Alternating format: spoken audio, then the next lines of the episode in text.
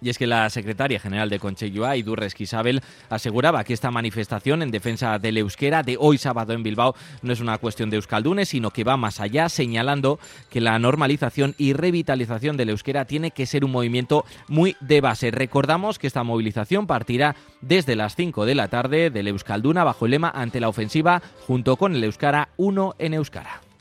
Conocíamos ayer que ocho vocales del Consejo General del Poder Judicial han pedido un pleno extraordinario para rechazar la ley de amnistía. Esto opina eh, Margarita Robles, la magistrada, la actual ministra de Defensa, que dicen es claro y cristalino. Escucha. Pues mire, ya que me pregunta, yo le diré que desde ayer que me enteré, no salgo de mi asombro con la posición de los ocho vocales del Consejo General del Poder Judicial que han pedido un pleno extraordinario. Creo que es una falta de sentido de la realidad que unos vocales que llevan 10 años, que están en una situación claramente inconstitucional, que deberían haberse ido y haber dimitido hace mucho tiempo, que nunca le han pedido al Partido Popular que se proceda a la renovación y que, como digo, unos vocales que están en una situación claramente inconstitucional, siendo conscientes de que ellos mismos, estando en el Consejo, están incumpliendo la Constitución, se permitan el lujo de dar lecciones a nadie sobre lo que hay que hacer. Bueno, pues esto es lo que opinaba. Yo no sé lo que opinará Aner Uriarte, que está con nosotros en directo, cosa que le agradezco a esta hora de la mañana, nueve y seis minutos, es el juez decano de Bilbao. Aner Eguno, buenos días, ¿cómo estás? Eguno, buenos días, muy bien. ¿Qué, ¿qué te parece todo este, todo este follón?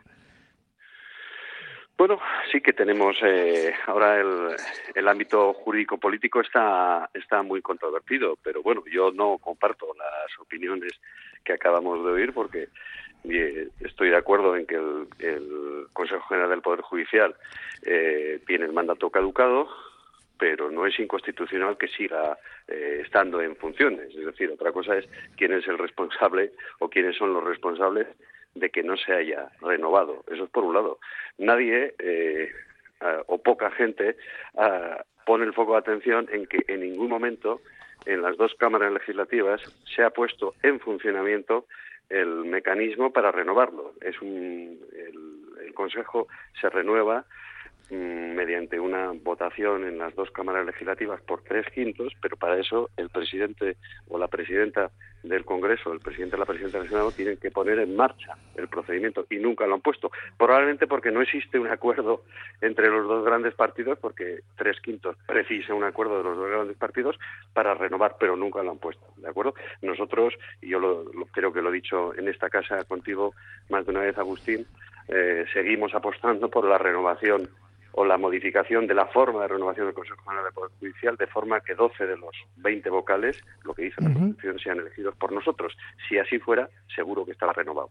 Pero en todo caso, a lo que decía la ministra, el hecho de que no se haya renovado, desde luego se tiene que renovar, es una anomalía, pero no impide que estando en funcionamiento o en funciones pueda uh, dar su opinión sobre leyes del calado que da la impresión de que va a tener la ley de amnistía aunque todavía no sepamos cuáles son los términos de la misma.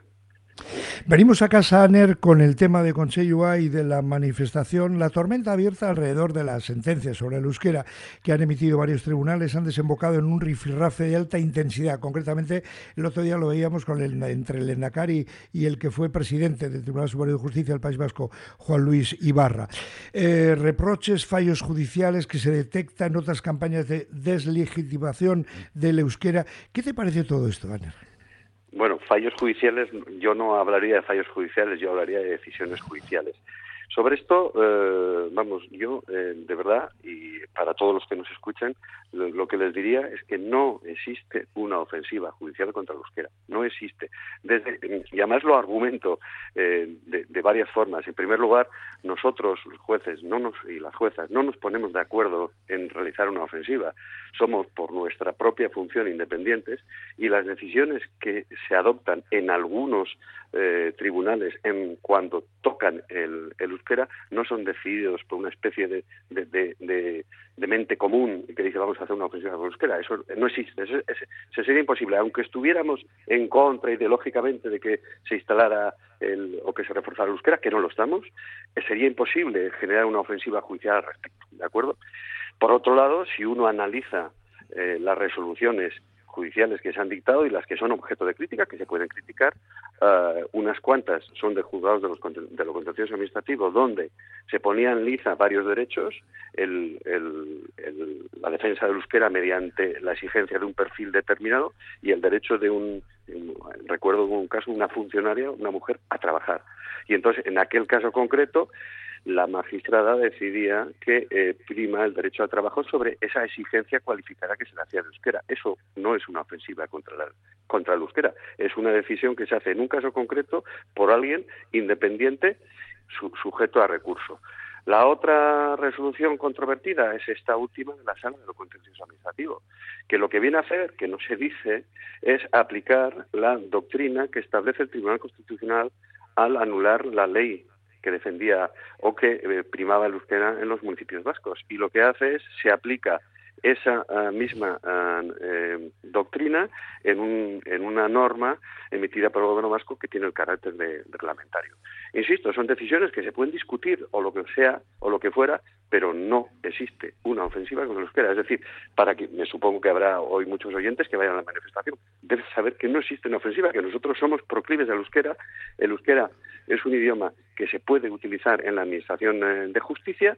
Hoy en día se precisa un intérprete, un intérprete que no es de pago para quien se acerca en euskera a los tribunales y, y, de verdad no existe una guerra entre nosotros y el gobierno vasco o nosotros con euskera, somos receptivos a euskera. Yo tengo el perfil 2 y me estoy escaldunizando porque quiero seguir eh, aprendiendo euskera. Eh, es así de sencillo, Agustín.